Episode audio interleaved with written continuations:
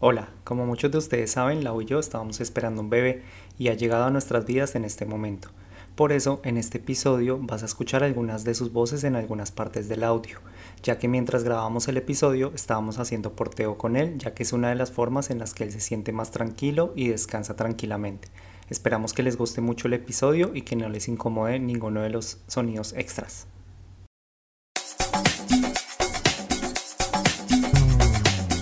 Esta es nuestra casa, la casa mala.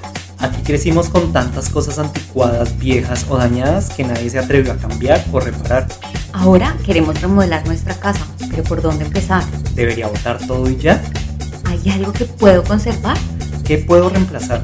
¿Debería demoler todo y volver a empezar? Tranquilo, ponte casco y guantes. Que, la remodelación va a empezar. Hola, hola a todos, ¿qué tal? Bienvenidos. Hola, bienvenidos. bienvenidos. una vez más aquí con este nuevo integrante.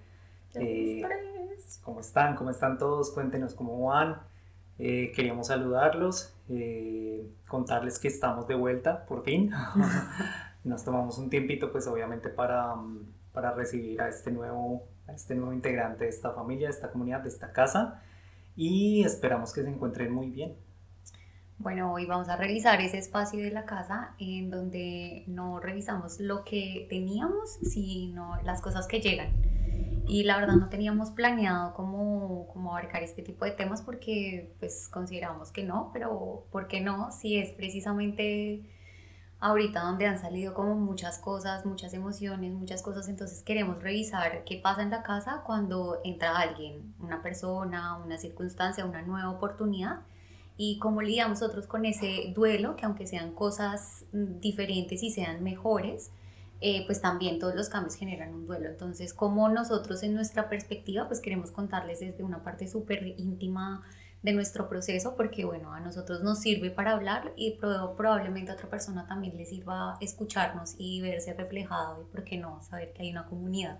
Exacto, como lo veníamos diciendo desde el principio, nosotros la idea es que ustedes puedan identificarse aquí eh, con esta casa, eh, que puedan identificarse con nuestras historias, porque muchas veces pensamos que somos los, los únicos que sufrimos de, de algún tipo de, no sé, situación o algo específico y al final puede que sea algo compartido y las diferentes experiencias son lo, lo que nos permite cómo tomar decisiones y, y saber cómo que tenemos una guía y que podemos eh, tal vez guiarnos por algún lado para poder eh, solucionar nuestras, nuestros temas, ¿no? Claro, entonces les queremos dar como, como así ah, súper rápido como, como pasó el tema de precisamente como el proceso del embarazo, como que desde dos facetas, la personal y la grupal, porque igual así nosotros seamos una, una pareja de novios, esposos, lo que sea, nosotros seguimos siendo individuos. Y para cada uno transitar por este camino ha significado cosas completamente diferentes y bueno, eso es lo que queremos ver.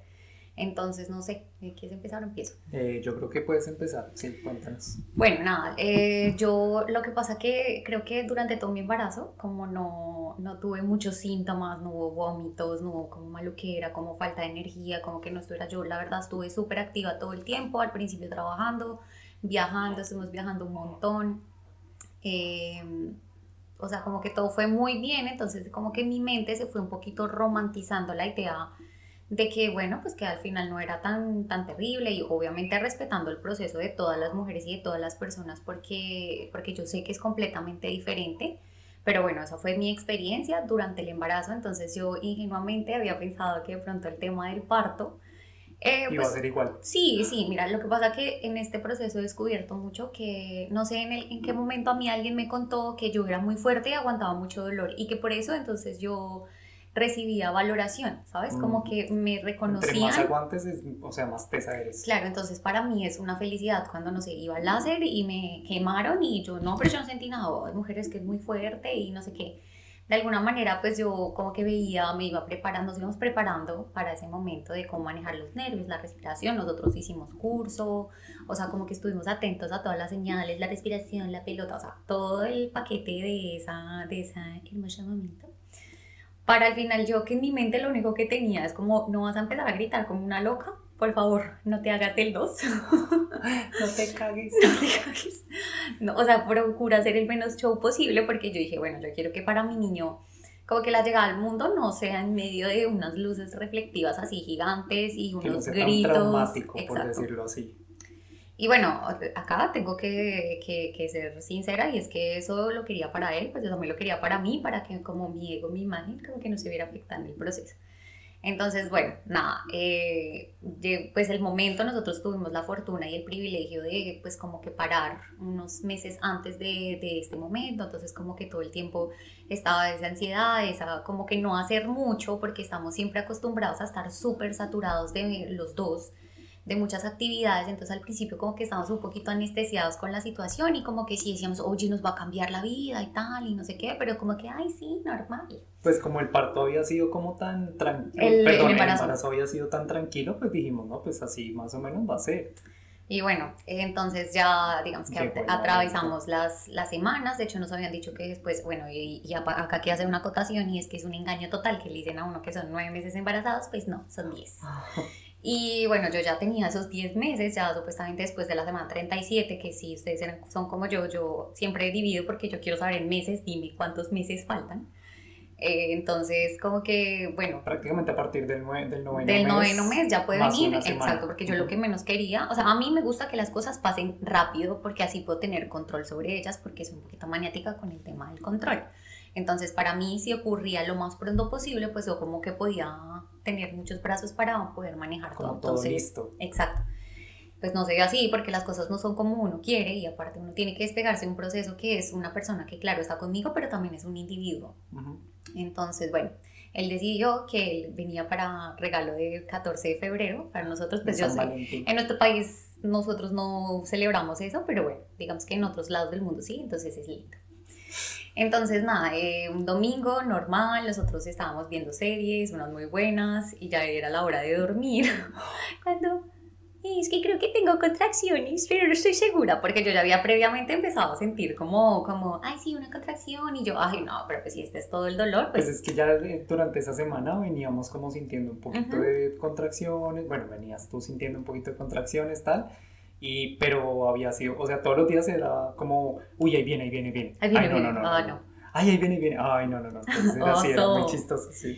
Entonces, bueno, nada, llegó ese momento, entonces, bueno, para no hacer el cuento tan larguísimo, entonces, obviamente, no sé, eran como las 11 de la noche y nosotros esperamos como hasta las 3, 4 de Cuatro la, de la mañana, mañana. para ir al hospital, eh, pues porque nos allá, lo, pues lo que le dicen a uno es como que todas las señales en donde esté alerta si se tiene que ir de inmediato al hospital, pero no es como, no, iba a ser...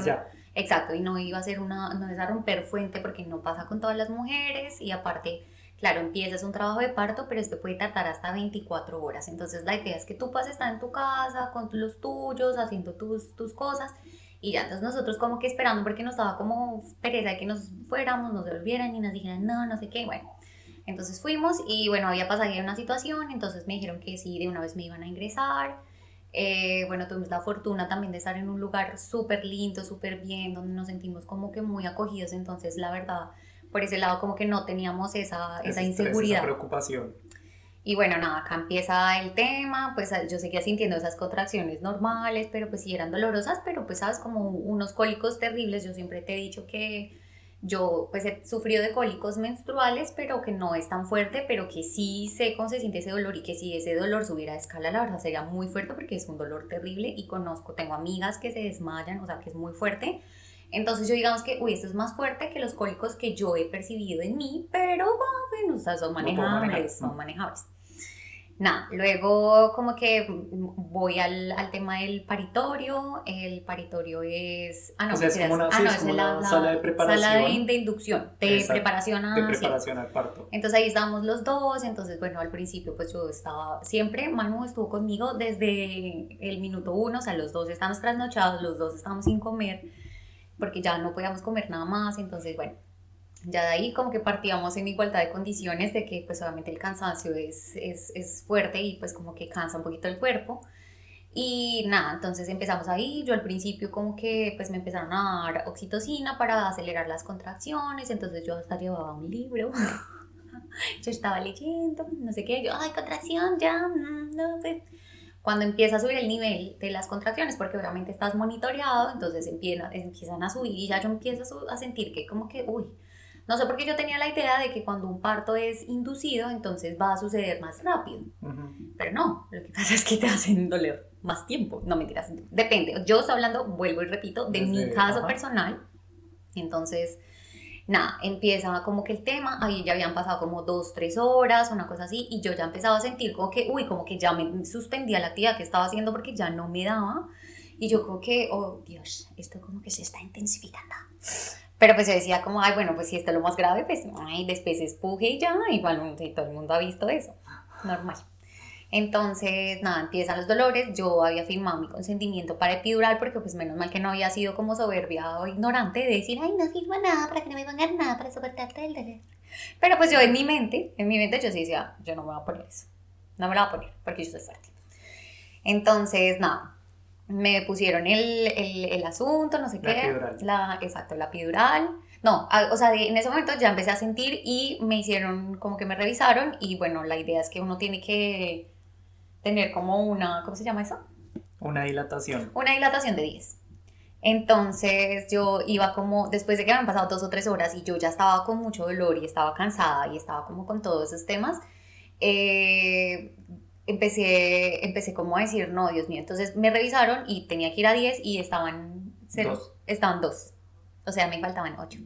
Y Entonces, ya, ya, ya, Ya, ahí ya, ya estaban sufriendo porque ya estaban y ya estaban Ya empezando tenía las ahí. contracciones bastante fuertes y la dilatación estaba en 2 y tenía que llegar hasta 10, entonces tenías que aguantar ese dolor por quién sabe cuánto tiempo más Ajá. y ahí ya fue cuando dijiste como, no, ya Bueno, la verdad hora". tengo que ser súper honesta y que este proceso de verdad, eh, yo no sé cuántas veces se lo he dicho, pero es porque realmente lo siento.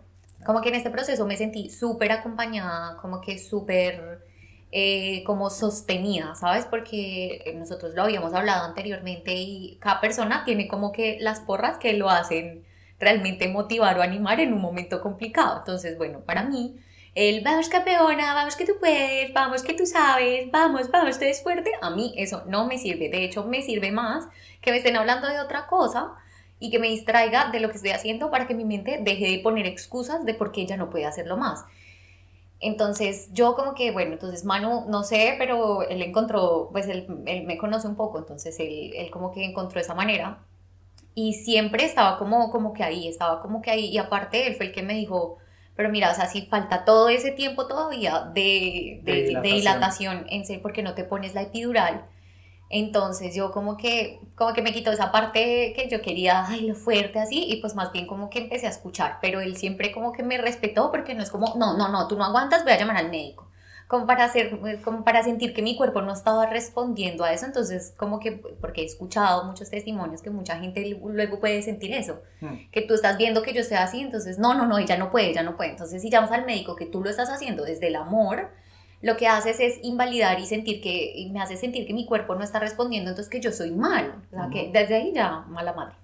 Pero fue lo contrario. Pero fue lo contrario, Sí, entonces sí. él como que me hizo pues cuestionarme si yo en serio quería aguantar el proceso porque no habíamos comido, porque no habíamos dormido, entonces yo como que bueno, sí que me lo pongan. Porque los dolores ya eran re fuertes. Ya los dolores en el- para ese momento estaban súper fuertes, entonces eh, yo dije, bueno, sí, ya. Entonces llegaron, me pusieron, después ya me cambió el ánimo un poco, pero pues yo sentí una particularidad del anestesiólogo, bueno, anestesista, anestesiólogo, anestesiólogo dijo como, bueno, hay como que unos casos muy puntuales en donde puede ser que hay algo de grasa, un nervio, bueno, cualquier cosa que se atraviesa, entonces eh, como que Solo la el- mitad del solo cuerpo la mitad queda del cuerpo dormida. queda dormida.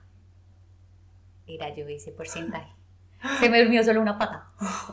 Y yo, pero esto no puede ser tan malo. Entonces empecé a, tener, a seguir las contracciones, pero no seguían tan fuertes.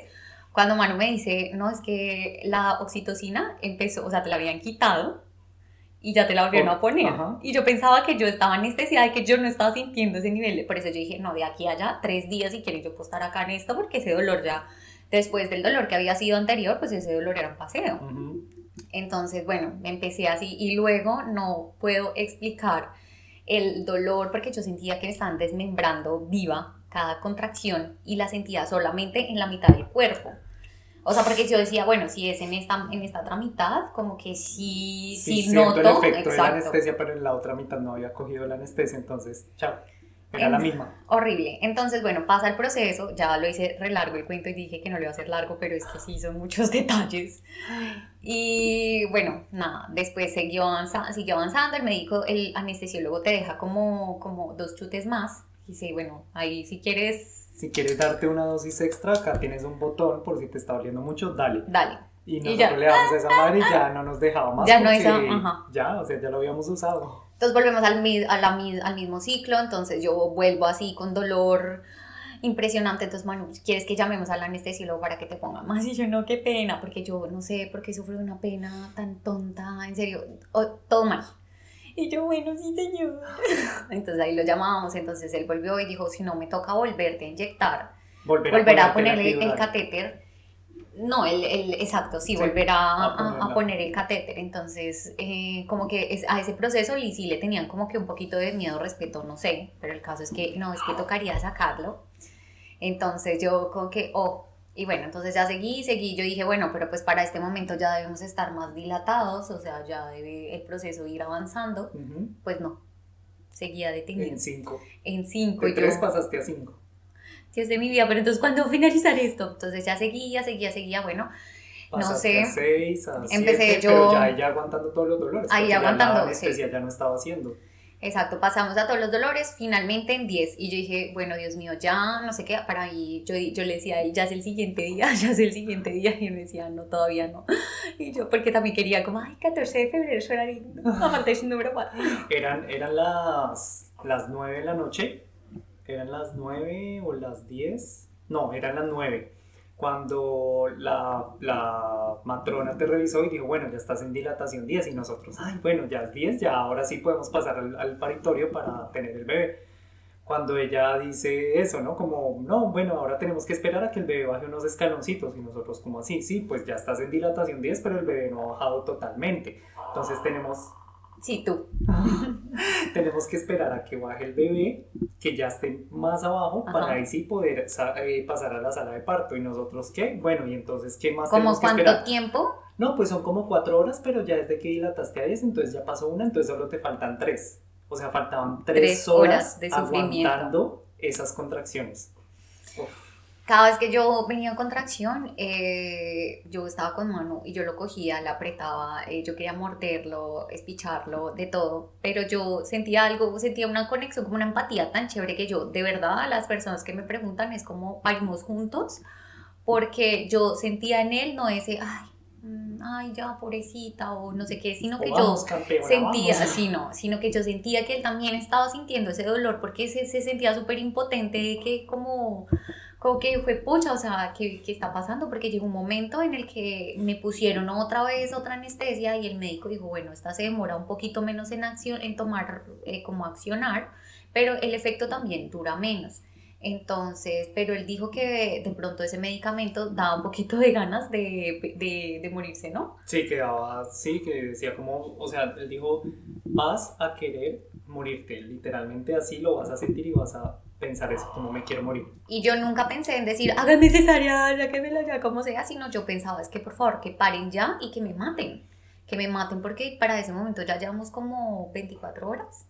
Casi, no, llevamos como 18 horas. 18 horas, pero en solo trabajo de parto. Porque despiertos ya llevábamos más ya de 24. 24, exacto. Entonces yo decía como, no, Dios mío, bueno, entonces el caso es que para ese momento, entonces me, me, dicen que empiece a pujar, entonces cuando yo pujaba, me, me, apretaba el estómago y yo me voy a vomitar, y él, pues no te preocupes, vomita. Vomité todo, todo, todo, como si hubiera estado en salitre mágico en la cosa que da vueltas, así echando vómito para todos lados. Esa fui yo. Y no, o sea, me sentía súper mal, todo estaba como mal en ese momento. Yo me fracasé a mí misma. Ya estabas mamada, ya era, o sea, es que en serio fue mucho tiempo y seguía siendo más tiempo, o sea, como que ya y seguía siendo más fuerte, horas, y seguía siendo más fuerte, porque yo seguía conectada a la oxitocina y eso seguía muy fuerte. Yo decía, Dios mío, esto es muy duro, esto es muy, muy duro. Yo no sé cómo la gente tiene cinco hijos o más, Dios mío, esto duele. Pero, pero bueno, eh, para Ah, ese momento, ya momento. cuando, ¿te acuerdas cuando nos, cuando llegaba, pues paraba un poquito la contracción, como que nos quedamos dormidos 60, 30 segundos. Sí. Y él abría los ojos, empezaba a ver que empezaba a aumentar la contracción y ya se preparaba. Y así, o sea, en posición también, como si estuviera pariendo en cuatro, la que yo quería. Así, los dos que ya los brazos y los músculos también le fallaban porque ya estaba agotado también. Entonces fue súper duro hasta que se apiadaron de mí. Y nosotros, eh, o sea, como que la- el final era que nos dijeron, vamos al paritorio, que es como la sala de partos. Y bueno, nos- para nosotros ese era como el aliciente. Entonces, cuando la, la, la, la enfermera se, se apiada y dice, bueno, vamos a llevarte allá. Porque, ah, luego yo, después de que dijeron que faltaban otras cuatro horas, yo dije, ¿y cuánto se demora la pa- el parir? Dijo, no, eso sí son cinco minutos como máximo. Diez minutos sí se alarga la cosa, pero pues ya. Y yo, bueno, para ese momento pujar todo, seguía yo vomitando. Otra vez yo seguía en Camelot, en Salitre Mágico, en, en, en todo lado horrible. En serio, impresionante. Y bueno, nada, ese fue como que, como que el escenario, ya después fue lo, lo bonito. Pero acá es donde empieza como, como el tema de, esa era la anécdota. Ya pasamos finalmente el paritorio, todo súper bien. Bueno, ahí hubo como una especie, una serie de complicaciones menores, pero bueno, todo súper bien. Y bueno, ya cuando entregan el bebé, como había pasado tanto dolor, yo pensé que yo iba a llorar y que yo iba a sentir como, ay, mi hijo, todo valió la pena. a Sí, mí me seguía viendo dicen, ¿no? todo. Todo sí. lo que dicen de que cuando Claro. te entregan tu niño ya tú lloras de felicidad y todo lo mejor. Y la verdad, pues yo sí abracé a mi niño, yo decía, Dios mío, gracias, está, o sea, que, que está Más que bien. todo era como que gracias que ya acabó. Que ya acabó, exacto, sí, porque para qué mentir que yo no empecé a sentir ahí inmediatamente ese amor incondicional, así no, sino que yo estaba agotada, estaba dolorida y aparte tenían que seguir haciendo, yo duré como otros 15, 20 minutos otra vez en la Ujú. sala por las complicaciones menores. Y bueno, ya entonces subimos Pero a ahí la lo, casa. o sea, ahí lo chévere es que, claro, tú duraste más o menos como un minuto así como que, ah, respiraste y diste como, ya por fin se acabó. sí. Pero también yo vi que después de ese minuto, tú también como que reaccionaste y dijiste, y el bebé, o sea, está bien, está todo bien, míralo, y ahí ya lo empezaste a ver y ya fue como que ahí sí sentiste un poquito de ese amor y esa pero es que eso, felicidad. eso, eso se siente súper lindo. Aparte que, eh, bueno, no sé los demás bebés porque no he visto más nacimientos, pero, pero gordo, tenía los ojos súper grandes, súper abiertos, súper despiertos. El de una vez estaba mirando. Aparte, como- él, él lloró cuando lo sacaron y cuando lo pusieron contigo, eso al, min- al minuto ya estaba súper tranquilo, él estaba era así como viendo todo como, ¿dónde estoy? ¿Dónde estoy, cariño? Estoy en ¿Dónde me Suiza. trajeron? Estoy en Sí, ¿Dónde Suiza. desperté, señora? ¿Dónde estoy? Me hablaron español, no. Entonces, no, bueno, y súper lindo y los bebés hacen como, como, como, como la cabeza así en el pecho y entonces es muy bonito porque ellos están buscando su alimento, ellos quieren comer, el bebé no había comido tampoco nada, Eh, yo solamente había tomado esa vaina verde La que fue, que fue por lo que vomité verde a todo el mundo. Perdón, pero es que no lo voy a superar nunca. Pero la buena noticia es que no hubo caca, querido. No hubo No, caca, no. o él no me quiere decir que hubo caca. Pero, pero que no hubo caca. Que eso, ya, mi corazón se siente. Yo prefiero el vómito que la caca. Bueno, Perdón, sí, pero yo yo también prefiero. preferí tu vómito. Ahí yo con las manos así, recibiéndote todo el vómito. Ese sabor, ¿verdad? Y después besito. ya, Eso es, eso es amor, eso es amor. Luego empieza Ya como subimos que a la subimos a la habitación, habitación todo. y empieza el tema de que yo digo, desde los hospitales, aunque la conversación de la crianza respetuosa, de que ahora de verdad tú importas como individuo, como mamá, como que todo ese tema se está respetando, qué quieres, cómo lo quieres, todo eso se está abriendo hasta ahora, porque antes a las pobres mamás no les preguntaban si querían una cesárea, si querían esperar nada, sino que usted cállese que nosotros somos los que sabemos y punto, como que súper autoritarios, pero cuando subimos y yo digo, si es una persona como, por ejemplo, como, eh, como el papá, como Mano, eh, una- un sofá, una silla para que se siente cuando él ha vivido también todo el proceso de cerca, como que no es tan justo, ¿no? Y aparte, bueno, y digamos que sí, tenían un poco más abierto el tema porque el solo hecho de que a mí me hayan dejado estar en bueno, el parto sí, y que te hayan dejado quedar cosa. en la misma habitación también. en la habitación y todo, porque muchas veces eso no lo permiten en los hospitales. Claro, pero como siempre está, ha habido el tema, que lo que decimos hasta ahora está, es digamos que la mujer saliendo con sus derechos y sus cosas, cuáles son mis derechos como individuo, como madre, eh, como que todas esas vulnerabilidades que tienes, eh, nos hizo pensar que en realidad para los hombres, obviamente que no, yo también crecí sin mi papá, eh, sí era, o sea, sí es muy duro y probablemente las crianzas que, que yo he visto eh, de, alguna manera desde los padres han sido completamente diferentes, se han estado ahí en el acompañamiento, pero siempre desde el proveer, de, desde estás, tienes que estar seguro como padre de que vas a proveer ahora a tu, a tu, a tu familia y que vas a estar ahí para ellos. Entonces es como que tú sostén a la mamá, no sé qué, no sé qué. Entonces ahí viene la segunda parte del tema en donde, en donde pues queremos hablar es de eso de cómo la, la, paternidad, o sea, cómo se vive, ahora, bueno, desde mi lado la maternidad, que te les conté ahí como todo el chisme, pero cómo se vive desde un papá, todas esas cosas.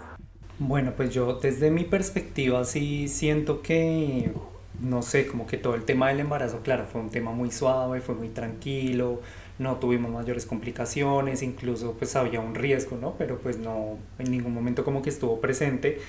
Em, pero sin embargo, en mi sistema de creencias todavía había muchas, muchas de estas creencias antiguas, ¿sabes? De que el padre, que el hombre, él es el responsable, él es el que tiene que proveer, él es el que tiene que estar fuerte, él es el que no puede estar eh, débil, cosas así. Entonces, como que todavía eso estaba muy inculcado en mí. Ya digamos que contigo habíamos hablado bastante del tema de, de que no tenía que sentirme tampoco así ya hace varios años venimos trabajando como en deconstruir como todas esas personas que éramos con esas creencias tan antiguas y todo. Y pues ya como que claro, yo lo tenía ahí en mi mente, pero igual inconscientemente en mí todavía seguían inculcadas todas esas viejas creencias. Em, ya como tal en el parto, eh, yo, uf, yo sufrí muchísimo, yo sufrí mucho, mucho, mucho porque claro, yo, o sea, es que yo nunca te había visto sufrir tanto dolor y expresarlo tanto con tu cara. Porque, en serio tu cara, nada, no había grito, no había lágrimas, no había nada, pero tu cara lo era todo y yo decía como, Dios, no, o sea, que de alguna manera ya me pueda pasar estas contracciones o no sé, o sea, yo, yo soñaba lo imposible, pero yo en serio decía como, tiene que haber alguna manera, no ahora, pero sí en el futuro, donde, donde pueda ser como un dolor compartido o algo así para que se minimice, porque es que en serio yo yo te veía yo decía como no, no, no, no puedo más, o sea, no puedo más, yo también me sentía cansado y exhausto así no estuviera sintiendo como ese dolor físicamente. Que ahí es eso donde te y ahí es la ambivalencia. Eh, ahí es la ambivalencia, porque claro, yo como no, yo no estaba sintiendo dolor, yo decía como yo no tengo derecho a sentirme mal, yo no tengo derecho a sentirme cansado, yo no tengo derecho a sentirme débil. Ella no ha comido, ella no ha dormido y aparte está sintiendo estos dolores. ¿Tú de qué te vas a quejar? Esa es la película que tú te cuentas. Claro, entonces yo veía eso y yo decía como, no, no, no, yo tengo que estar fuerte, yo tengo que estar concentrado, yo tengo que estar bien porque ella lo está haciendo todo. Entonces, claro, yo lo único que podía hacer era poner mis bracitos así para que tú me apretaras con mucha, mucha fuerza en esos momentos de dolor que aparte eran en serio cada 30 segundos. Y luego yo me sentía mal porque sentía que le había infligido mucho dolor. No, para nada, o sea, yo no había sentido absoluto, yo en ningún momento sentí nada, nada, nada. Y aparte, de verdad, o sea, yo te miraba yo decía, fue pucha, y claro, ya llevamos un montón de tiempo ahí. Entonces, claro, las contracciones eran cada 30 segundos, entonces tenías ya como, claro, duró tanto tiempo el parto, entonces tú durabas 30 segundos con contracción y 30 segundos dormía. Y ahí era donde yo, yo, o sea, yo estaba pendiente yo estaba pendiente de la máquina porque yo sabía que cuando había un número que empezaba a aumentar, ahí venía la contracción. Entonces yo veía la máquina y yo decía, fue pucha, ahí viene. Y tú estabas dormida, yo me preparaba y ahí en ese momento tú te despertabas y tú, ah, con el dolor así del mundo. Y los dos ahí pujando. Bueno, luego viene el tema de la pujada, entonces yo ayudando, que no sé qué. Luego el tema de la vomitada, entonces ya ahí con el vómito, bueno, en fin. Y ya cuando el bebé nace, ya cuando estamos en el, en el, paritorio, entonces ya, claro, yo también estoy pendiente del bebé, a mí me dejan estar ahí, que eso para mí fue súper lindo, me dicen, me involucran porque me dicen como, mira, ahí viene la cabecita, que no sé qué, y yo, sí, linda la cabecita, pero yo en serio estaba tan enfocado en Lau porque yo sabía que estaba sufriendo mucho. Que también en parte se perdió un poquito esa parte de... Pues es que como siempre, eso es lo que le cuentan a uno, que mejor dicho es súper mágico el momento y que, ay no, que eso es lo que más amas en la vida, pero al final yo no, yo no podía estar disfrutando sabiendo que tú estabas sufriendo. Aparte porque es que yo no te soltaba. No, y no, no, deja eso de lado, en serio, yo no podía poner cara de felicidad sabiendo que tú estabas con todos esos dolores ahí, que tú ya te quedaban los últimos segundos de, de respiro para poder pujar, porque es que ya, o sea, yo en un momento pensaba como ella se va a desmayar o ella le va a pasar algo porque yo ya te veía sin fuerzas. Entonces, claro, yo no podía estar concentrado en disfrutarme el momento sabiendo que tú estabas ahí en la mala. Claro, ya cuando nace el bebé, cuando te lo ponen y todo, yo ya me pude tranquilizar un, poco.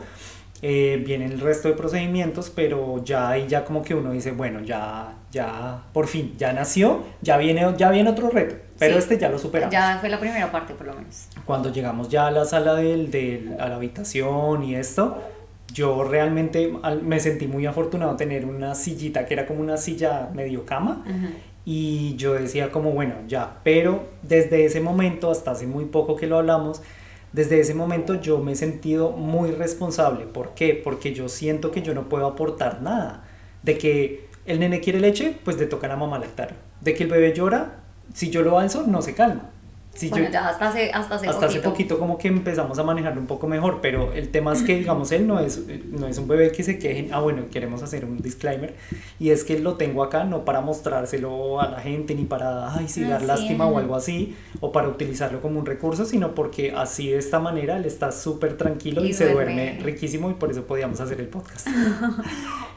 Exacto. A veces, sí él con también quiere participar. Porque ya está que se habla. Entonces, claro, eh, yo como que me he sentido responsable porque él no llora, él no se queja para nada, pero él solo llora cuando quiere comer. Y pues yo intento darle de comer y él no, él quiere su teta. Quiere su teta. Entonces, sí, porque somos tres. Soy, es su mamá que a veces yo lo quiero contemplar y es que él no, no, no, o sea, tú no me sirves paso a su papá, no, tú tampoco, quiero, mi teta. Entonces, como, ya, denle su teta. Entonces, claro, o sea, yo me frustro y me, o me frustraba mucho y me sentía muy responsable porque yo decía como no, puede ser, no estoy haciendo nada, yo no estoy ejerciendo ninguna paternidad ni estoy haciendo nada para que esto sea una familia. Entonces, desde ahí yo, claro, empecé a verlo como como con esa responsabilidad, sentirme mal, porque yo decía, bueno, sí, claro, yo puedo estar en la casa, yo en unos podcasts había escuchado como, o sea, la responsabilidad del padre en esos primeros años es como estar pendiente de la mamá. ¿Por qué? Porque pues lastimosamente el bebé está muy conectado a la madre y el papá no puede alimentarlo, o sea, no puede, digamos, lactar, no puede Em, tener como ese vínculo que el bebé tiene con la madre en ese momento. Bueno, y yo sí como que discrepo un poquito con el tema porque primero no sé de dónde nosotros tenemos tan inculcado el tema del el papá y de cómo debería lucir esta figura. O sea, no sé, porque eso sí es puro cuento, porque no es como mi papá actuó de esta manera, porque ninguno de los dos como que creció en su mayoría con su padre como para tener muy, muy, muy, muy arraigado el tema de cómo debe ser que actúa un papá. Y segundo, yo también considero que mucha de esta conexión, claro, es que es infaltable. O sea, yo estuve con mi bebé nueve meses, pues obviamente lo único que él va a sentir cómodo y eso pues es estar conmigo. No, y es pero como yo, que una parte científica también lo justifica. Claro, pero, pero mira cómo, claro, y a mí se me activan un poco de cosas en el cerebro, la amígdala para estar pendiente, para no quedarme dormida y quedarme ahí foqueada pero también cómo se activan tutores y en cuidadores que realmente quieren estar ahí, porque sabes, a la primera que tú intentas calmar al bebé te frustras y dices, ay, no, no, no, no puedo hacer nada y me voy y me encierro, que es lo que pasa normalmente, probablemente muchos papás han sentido esto, entonces es como que, ay, bueno, ya, entonces no vuelven a hacer la talacha para conectarse otra vez con su bebé. Y mira que tú ya lo coges y lo calmas un poquito, porque obviamente el proceso de lactancia pues tampoco es, es, un, es, un camino de flores, no sé qué, todo tiene un trabajo, pero a mí me parece súper importante destacar como yo sentí que durante el embarazo el que tuvo más síntomas y como un poquito más de cambios eh, como, como en sus emociones y como todo, fue Manu y como de pronto el posparto, que yo la verdad pues sí he sentido, pues no me siento muy diferente, pero pues en algo sí tendrá que haber cambiado algo de mí y todo el tema, pero también lo sigo sintiendo que tú eres el que se llevó como que esa, esa parte de cambios, porque realmente se, se, se siente, o sea, yo lo veía cuando él trataba de calmar al bebé y que decía como no, como que no sirvo, ¿sabes? Como que no, ¿qué hago acá? Entonces, claro, como estamos diciendo que vamos a sacarnos de la mente el, el proveedor, el ese, entonces tú quieres ser un hombre deconstruido y quieres como, como, como que volver a participar, a, participar pero entonces pasa que no, que no pasa. Entonces yo pienso que hay algunos papás que como que se rinden. Claro. Puede, pasar. puede ser eso, ¿no? Porque pues hay muchas situaciones, pero sí puede ser esa situación donde muchos ya dicen como yo no pertenezco acá, yo no estoy haciendo nada acá, pues mejor me voy para no hacer sufrir este, este nicho, esta familia. Claro, y no te vas, que es lo que hablamos el otro día, que hay, hay, hay personas, nosotros lo estamos hablando desde nuestro contexto, obviamente hay historias más tristes y no es un mercado de dolores que estamos sacando a quien sufre más o menos. O sea, hay, hay, hombres que se van precisamente porque sienten que no están siendo ni aportando nada. Entonces no se van porque, ah, yo voy a vivir la vida, digamos, en caso de mano, ¿no? Porque no quiero ser responsable, porque, porque no quiero, no quiero ser responsable, porque se me vino grande la responsabilidad, sino que nos llevó a pensar esta conversación que tuvimos en que muchas veces es eso, dices, al final la mente te va contando tanto esa historia que dice, ¿tú qué haces ahí? Lo único que estás haciendo, ellos lo podrían hacer mejor ellos solos. O sea, ella se podría organizar mejor sola, tú estás estorbando. Y por eso es que sí es irte. Claro, y es que yo, yo, por lo menos yo personalmente y desde mi punto de vista, yo soy una persona que desde hace mucho se ha conectado como mejor con la energía femenina. O sea, yo soy más, digamos, de amigas, yo puedo sentirme como un poco más eh, relacionado con este tema de los sentimientos, de las emociones y no, hasta hace muy poco no me cuesta expresarlas, pero también entonces tengo ese otro lado donde me siento juzgado, ¿sí? Donde pues por ser tan expresivo, por, por, expresar mis emociones, por eh, llorar si quiero llorar y todas estas cosas, pues también como que me siento juzgado y me siento, o sea, me cuestiono a mí mismo, como, ¿sabes? Como que está bien, está bien ser así o está bien ser así, porque al final todo juega con la personalidad también y es como que a dónde pertenezco, en dónde, en dónde estoy mejor. Y sin poner en duda el, la orientación sexual, porque no tiene absolutamente nada que ver. Una persona que ve a mano, digamos, en la calle, pues puede pensar que es un chico rudo, que es una persona así o así, porque tenemos estigmas y tenemos como que esta persona luce así, entonces esta persona probablemente es de esta manera o de esta otra.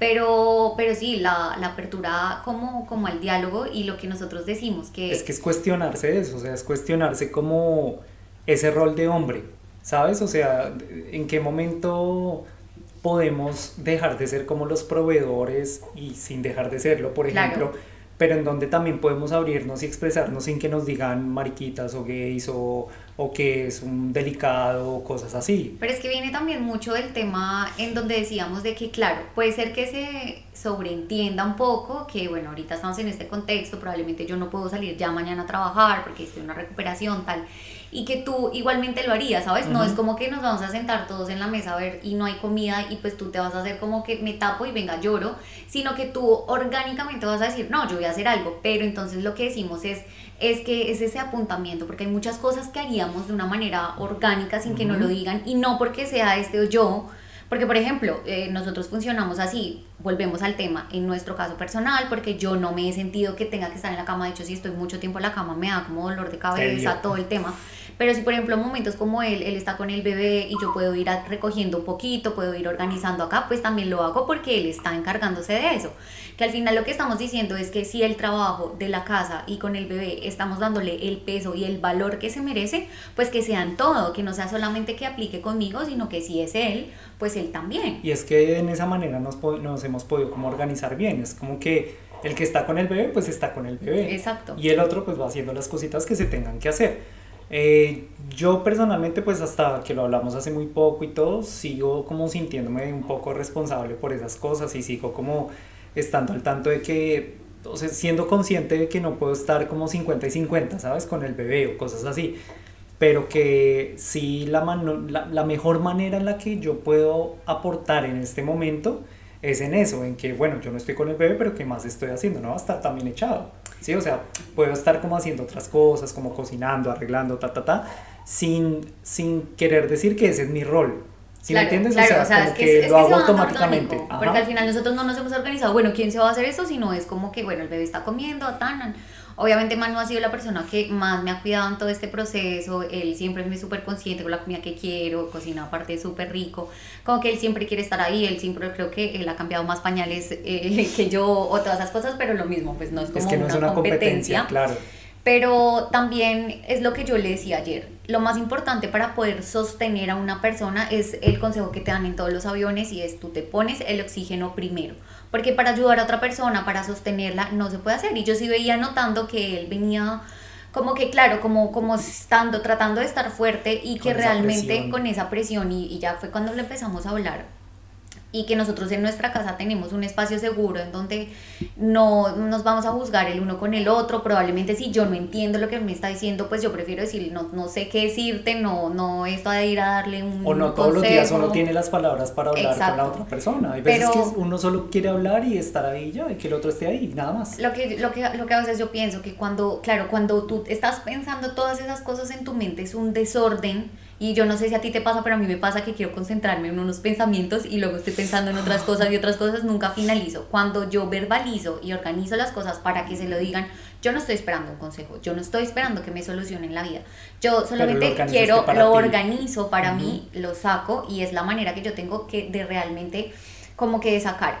Y claro, que y trabajarlo. trabajarlo, porque cuando uno lo verbaliza, lo organiza, ya tú puedes decir, ah, bueno, lo va a trabajar de esta manera, de esta manera, tal y qué bonito que, por ejemplo, nuestro, porque todas estas conversaciones desde que estamos embarazadas, eh, pues desde que estuve embarazada y todavía estas conversaciones, pues al bebé lo estamos involucrando porque nosotros queremos eh, de desde nuestro ejemplo decirle está bien si tienes que llorar y claro está bien porque es lo que siempre se le dice. Entonces una saquemos el contexto del, del, del parto y del embarazo. Y lo que queremos es decirle a nuestro hijo está bien eh, expresarlo y bueno, al, al, ejemplo que venía de cuando una persona está acompañando a alguien muy enfermo, también se vale que el cuidador sufra, que llore, porque la impotencia y el no poder sentir el dolor que siente la otra persona también es muy doloroso.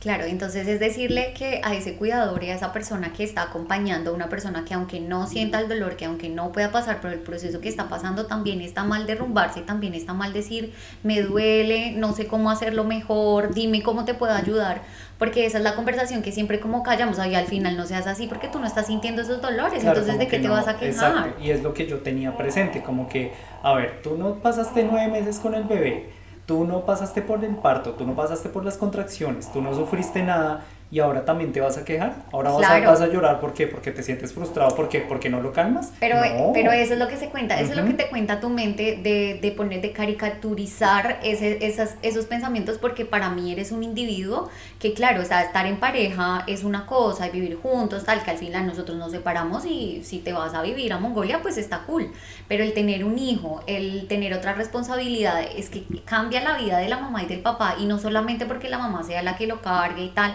sino sino es unos individuos a los que la vida les está cambiando. Es cambiar la vida totalmente de lo que nos habían dicho también, como que, o sea, ser padres es otra vida totalmente distinta.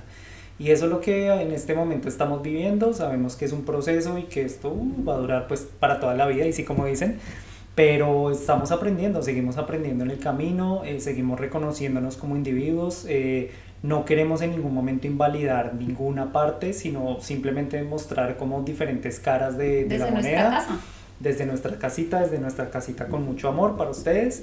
Y pues nada, pues esperamos que si ustedes, eh, sabemos que hay algunas personas que nos siguen que tienen hijos, hay otras que no, pues compártanos sus experiencias, compártanos cómo lo han manejado ustedes y pues no quiere decir que nosotros pues vayamos a hacer las mismas cosas o algo así, pero sí tener diferentes opiniones y diferentes como recomendaciones pues nos ayuda a tener un campo de visión un poco más grande para, para tomar las ideas y todos esos conceptos. Hacer tribu, hacer comunidad, realmente es que para nosotros ya, ya estamos finalizando, pero para nosotros no solamente era el cambio de tener un hijo, sino cambiarnos de país, dejar de ver lo mismo que, está, es que, es que cambiamos todo, cambiamos nuestro lugar de residencia, cambiamos absolutamente todo, llegamos a un lugar en donde no conocemos a nadie, en donde somos nuevos para todo, en donde obviamente todo pues se nos vino en un momento pues como que claro, ya, ya, ya nos explotó un poquito eh, todos esos cambios que nosotros lo hicimos con todo el amor y que los habíamos planeado mucho antes de bebé y lo que dijimos es no vamos a responsabilizar a nuestro hijo de frustrarnos en sueños y en cosas que queramos hacer porque realmente no es el mensaje que queremos hacer desde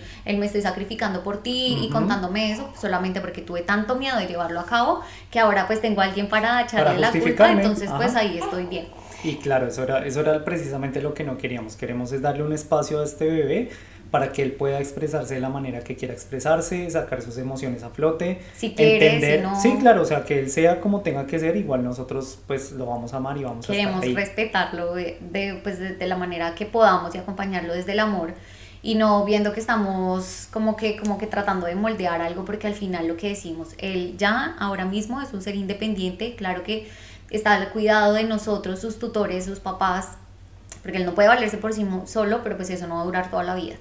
Entonces, pues nada, eh, realmente esa, eso era lo que queríamos como contarles, eh, pues abrirles una ventanita de, de, de, nuestra experiencia. De nuestra casa. De nuestra casa, eh, y pues la verdad que sí se siente muy bien como que compartir esto y de pronto si hay personas que están sintiendo lo mismo, personas, papás que están a punto de pasar por este proceso, decirles como está bien y realmente que ya se está empezando a abrir también una conversación sobre esto y pues nada. Eh, pues vamos a ver después si tenemos acerca de estos temas más cosas para compartir o personitas, invitados, ya vamos a terminar esta primera temporada muy pronto y queremos empezar con la siguiente parte para seguir avanzando en este proyecto tan bonito y muchísimas gracias de verdad por estar con nosotros, por estar ahí, por escucharnos y por todo. Así es, muchísimas gracias, nos vemos pronto y esperamos que eh, nos escuchemos de nuevo para el siguiente episodio y el siguiente y el siguiente. Y el siguiente. Y aquí les vamos a ir mostrando el proceso con este nene hermoso. Chao, gracias. Chao. Y si llegaste hasta aquí, queremos agradecerte e invitarte a recomendar este espacio y seguirnos en nuestras redes sociales, Facebook, Instagram y TikTok como arroba lacasamala91. Nos despedimos no sin antes preguntarte, ¿qué cambios vas a hacer en tu propia casa? Nos escuchamos luego. Ha sido todo un placer.